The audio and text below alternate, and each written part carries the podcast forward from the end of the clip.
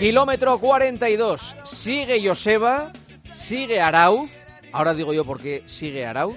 Y tenemos una visita estelar hoy en el kilómetro. Aparte de Chemita Martínez, que ha cumplido 51 tacos y que no sé cómo estará de voz, porque dio un recital el sábado en su casa que se oía desde Majadahonda. Vive en Las Rozas, pues en Majadahonda no, no se podía dormir. ¿Qué tal, Chemita? Muy buenas. Buenas noches, Juanma. ¿Qué tal? Mira, Ah. mira qué voz tengo de cazalla. Se nota, se nota, ¿eh? Se te O sea, nota. lo di todo, lo di todo. Pues aguantó bien, ¿eh? Joder, Y yo además interpretando bien, buenos saltos, sí, sí, sí. Sí, cantas bien, cantas bast- bastante bien. Bueno, eh, lo que soy es un, un poco gamberro, por no decir otra, otra cosa, ¿no? un poco payasete y gamberro, y bueno, lo, lo cierto es que me lo pasé pipa y yo creo que, fíjate, eh, estas dos semanas que no puedo correr, por lo menos estoy intentando cambiar el chip, estar lo más motivado posible, que, que eso- creo que eso es súper importante, y estoy ahogando mis penas en la positividad, y esta seguro que no va a ser mi última lesión, porque desde la última vez que hablamos, Juanma, no puedo correr, o sea, ahora estoy roto, me he roto al final... Ya, ya, ya. Eh, tengo tres cosillas ahí en, entre solo y gemelo y, bueno, de momento dos, tres semanas sin correr, que estoy haciendo un poco de ejercicio alternativo. También me han mandado que cante un poquito, que eso me, me recupera el alma. Y rodarme buena gente, entornos positivos y actitud positiva. Y nada, lo que estoy haciendo actividades complementarias, entrenamiento cruzado, creo que funciona. Y optimismo, porque no va a ser mi última lesión, seguro. Me recuperaré y me volveré a lesionar por cafre, porque lo soy. Bueno, pues nada, pues a descansar. Iba a ¿Qué- poner el vídeo, iba a poner el vídeo que me mandaste. ¿El del concierto de Chema? Sí. No, hombre, eso es para ese consumo interno. Solo el audio. ¿El audio? Ah, bueno, el, el audio, audio, sí. era muy ahí no hay Es- nada. no, pero que canta bien, Chema. ¿eh? Por eso Sí, te sí, digo. yo lo escuché. Yo, yo- yo te digo una cosa, mm, bastante bien, bastante bien. A ver, esto. Este es Chemita.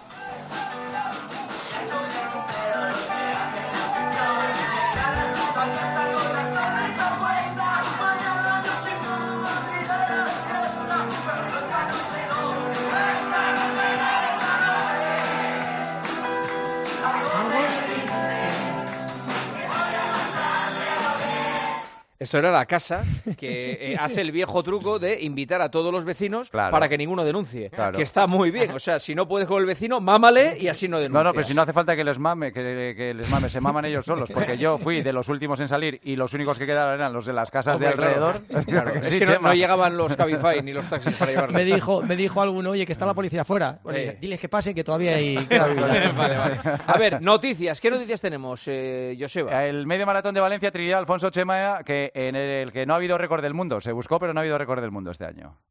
Sí, eh, desgracia- bueno, digo desgraciadamente, no se puede batir récord mundo Todos todo- años, claro. todos los días, todas las semanas, pero a mí el dato de la media de Valencia, aparte de que corrieron cuatro o cinco corredores por debajo de 59 minutos en, en la prueba, que me parece algo maravilloso, sobre todo que acabaron 17.000 y pico personas finisher en la media maratón, lo cual es una burrada, más de 20.000 corredores que estaban inscritos, y yo creo que eso es un auténtico lujazo, o sea, esta carrera, carrera sigue creciendo y veremos lo que nos depara en dentro de seis semanas lo que va a ser la maratón de Valencia, que va a ser seguro un fin de semana increíble de, running.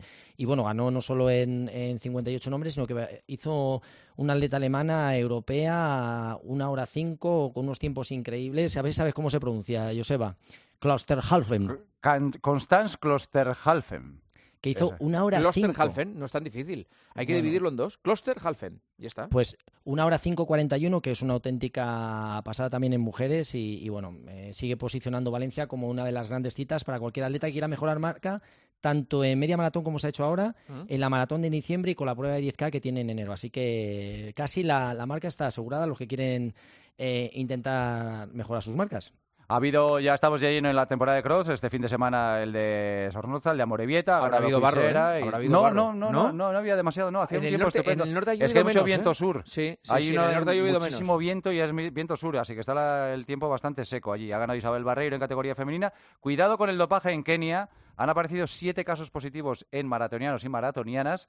No son cualquiera, no son mindundis. Hay un doble ganador de, de Rotterdam y está la ganadora de Boston del año pasado, todos ellos por EPO, así que mucho cuidado. Es Y- una, sí. Joseba, es una, distancia, una sustancia rara que han localizado que se llama triancinoloma, que se ha encontrado y desde el año 2021 más de 10 kenianos que, que se les ha pillado esta sustancia, o sea que por eso, ojito, que están haciendo grandes marcas, hay atletas africanos muy buenos, pero ojo que es más que una sospecha es- Sí. esos síntomas de dopaje porque no son ni uno ni dos, son muchos más. Y como digo, la sustancia se llama triancinolona, Fíjate. una sustancia dopante, lógicamente. Arauz, no te habrás metido eso, ¿eh? No, no, lo Vale, prometo, vale, lo prometo. vale. Y- Pastillas de sal y geles, ese es todo mi dopaje. Y World Athletic elige a los mejores atletas del año a finales de este mes. Hay 10 finalistas masculinos y 10 femeninas. Os digo los grandes favoritos para que elijáis vosotros. En eh, mujeres, Shelley Fraser o Yulimar Rojas.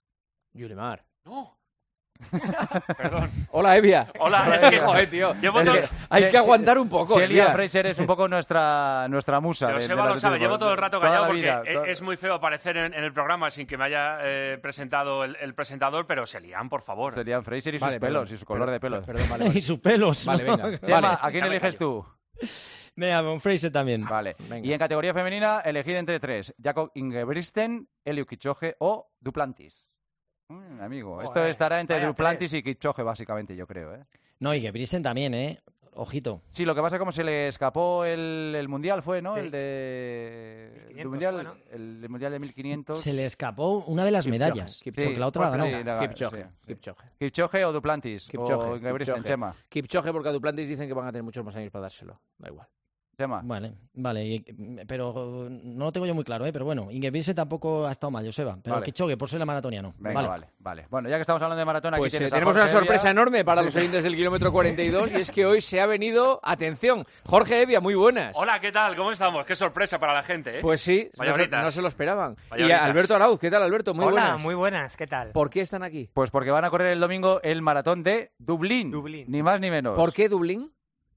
Mm, que lo explique que Porque Londres salía mogollón de caro. de, ver- Sí. de verdad te lo digo. Yo tenía en la cabeza lo de hacer los, los majors, Chicago, Boston, Tokio, eh, eh, Berlín, Nueva York y, y Londres. Y, y Londres salía por una pasta. Entonces miramos a ver cuál es más o menos en la misma época que y cuesta prácticamente a la mitad. Dublín, pues Dublín. ¿Cuánto cuesta, si no es indiscreción? Eh, eh, eh, cu- ¿Cuál es el presupuesto para un corredor amateur como vosotros que eh, va a hacer un maratón a Dublín? Vuelo, hotel, dorsal, que lo pillas a través de la agencia, puede estar alrededor de los 500 euros. Un poco 500, más, a lo mejor. Casi 600. 600 euros por ahí. Vale, bueno. Eso Eh, sin contar las copas ni la cerveza después de la maratón, ¿no? Lo que es el viajecito. Y las de antes.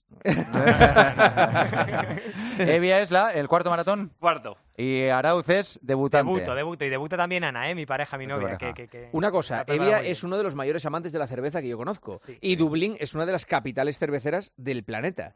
Eh, va a ser difícil para ti estar allí desde el jueves y, y ver pasar las jarras y las jarras por delante y, y no tirarte una de Bueno, ellas. Hombre, Pero alguna se tirará. Desde el no. jueves hasta el domingo, que es la carrera, un poquito. No, Un te voy, no poquito. te voy a decir que me vaya a beber la fábrica de Guinness, pero Sí.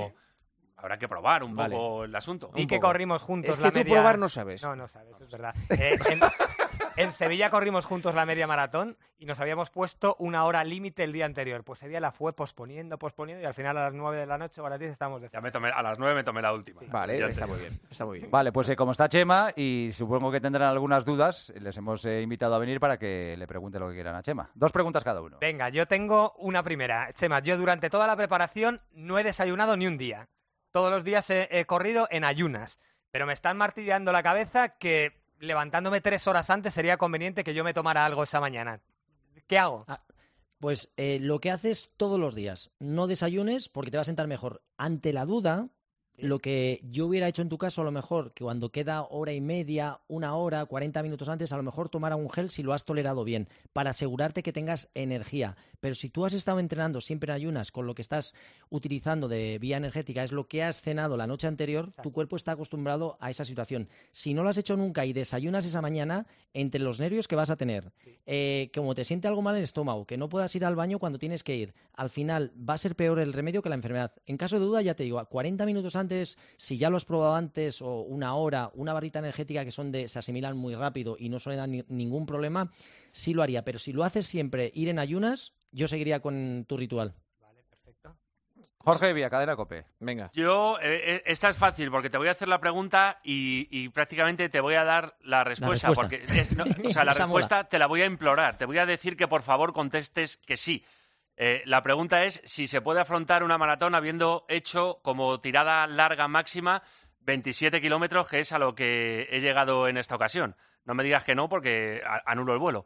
Mira, primero te digo que sí, porque mentalmente estás motivado para correr. Eh, ahora que yo te diga que no, es una faena y te destrozo todos los planes. Claro. Pero aunque te fuera a decir que sí, eh, a mí no, no soy muy partidario de alargar demasiado las tiradas. En, es- en esa tirada de 27, ¿cuánto tiempo has estado corriendo? Dos horas y media, alrededor de dos horas y media. Para mí, esas dos horas y media es el límite que le recomendaría a cualquier persona aficionada. O sea, que me parece esa- la tirada eh, perfecta. Lo que sí que haría sería, en vez de aumentar el kilometraje, aumentaría el ritmo de carrera. Pero cuando estás corriendo dos horas y media, por un lado, ya has garantizado que tus depósitos de glucógeno los has vaciado, tanto muscular como hepático, porque has pasado más de 50 minutos corriendo, con lo cual ya estás activando las grasas y estás haciendo un entreno lo suficientemente largo como para eh, acostumbrar a que tu cuerpo a- actúe o active el eh, metabolismo de las ácidas grasas como fuente de obtención de energía, lipólisis se llama eso.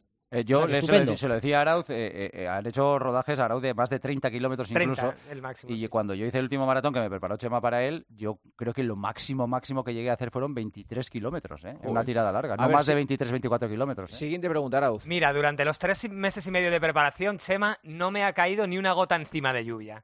Y yendo a Dublín y mirando los pronósticos, hay muchas opciones de que llueva. Eh, primero, ¿me puede afectar mucho? O sea, ¿puede, puede ¿Eres influir un mucho o algo? ¿Tienes miedo que, que, que salgan? Me tiene preocupadísimo. ¿eh? Me tiene muy preocupado. Pero, Pero Muy preocupado. es buena pregunta, buena Vale, pregunta por, varios, por varios motivos. Primero, uno, ¿qué ropa te pones? ¿En exceso? ¿Llevas poca? ¿Llevas mucha? Segundo, las zapatillas las- no las has probado en agua, no sabes si resbalan, si tiene el circuito muchas curvas, si la suela es lisa. Luego, sobre todo es Dúchate importante... con ellas. Mira, yo aquí te diría que te lleves una gorra que te va a venir fenomenal porque cuando vas corriendo te va un poco a repeler eh, el agua y, y no vas a llevar la cara con esa sensación que se te van haciendo aquí las la, eh, el, el- el ceño, lo vas frunciendo aquí, estás arrugado y, y sobre todo vete con poca ropa. No lleves ropa en exceso porque la ropa pesa, Pesa, mucho más claro. y cuando llevas mucho tiempo corriendo, eh, al final acabas saturado. O sea que si no es un problema de frío, lo más ligero de ropa que vayas, una gorra como, como precaución que te vendrá muy bien y, y poco más. Lo que vas a tener que si llueve, la temperatura no será tan alta y el riesgo de deshidratación, que es uno de los problemas que tenemos en la maratón, es menor y normalmente son condiciones mucho mejor, más favorables para correr una maratón. Casi el chirimiri, hombre, si jarrea no, pero el chirimiri Sí, sí, Es bueno. Es bueno para Hombre, que vayas claro. mucho más fresco y no sientas el agobio del calor. Evia. Vale. Y la última, eh, pastillas de sales. Yo es la primera vez que voy a correr una maratón utilizando pastillas de sales. En otros eh, me he tomado y, y llevo aquí la- los típicos eh, sobrecitos de, de glucosa y de tal, no sé qué. Pero es la primera vez que corro con pastillas de sales. Sí las he probado en los entrenamientos. No sé, la verdad es que es- eh, noto un efecto, no sé si tendrá un poco de placebo o qué, pero, pero sí que noto un efecto real positivo. Y no sé cuántas eh, es bueno que me tome. Quiero decir, si hay un máximo o si me puedo tomar 27 pastillas durante la carrera.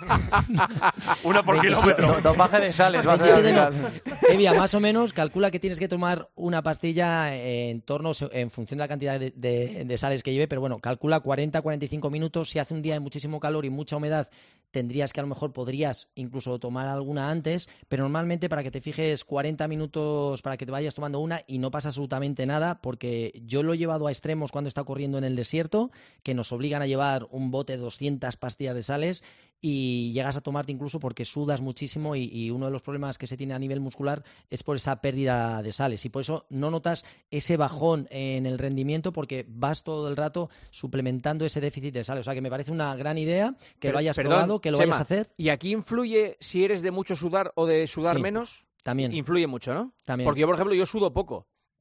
Entonces tú no podrías abusar de las sales, porque Claro. si abusas de las sales, lo que hace es que tu cuerpo no se hidrata bien, porque lo que está haciendo las sales es que como que te hace eh, impermeable y no deja que tu cuerpo absorba Claro. bien el, Yo soy el en ese sentido Rafa Nadal. O Sí, sea, tú sudas yo, mucho. yo a los Sí. 6 Yo kilómetros voy como si me hubiera Sí. metido en la Pues ducha. entonces muchas sales, Vale. muchas sales. Claro, yo estaba diciendo, sudo poco, es que entreno poco, por eso sudo muy poco. complicado, muy complicado. Que Estoy viendo el pronóstico del tiempo entre 12 y 14 grados, nubes y claros. Es Perfecto. temperatura perfecta para correr un maratón. perfecto. Para correr un maratón. Que- pero nubes y claros, con lo cual no llueve. eh, Bueno, Arauz, eso, tranquilo. pero es que Joseba se fía a pies juntillas de una previsión a seis días vista. Yo estoy convencido de que va a llover. Vale. Bueno, pues Oye, bien de vaselina, ¿eh? Eh, Sí. Con la lluvia y todo. Sí. Porque los, en la eh, entrepierna.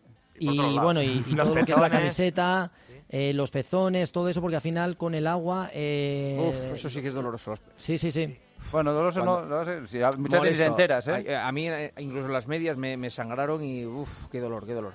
Bueno, sí. es igual. Oye, Están un poco temerosos, alegría. pero van a Qué- salir perfectos. Sí, ha molado, ¿eh, Chema? Esta rueda de prensa. Me provoca un alegrón ver que Evi y Sí. Arau que van, a, que van a ir para allá, para Dublin. Dublin. Sí, Eh, sí, señor, Dublin, Dublin. Dublin. Dublin, Sí, que, Dublin, Dublin. que os Two muy pints, two pints.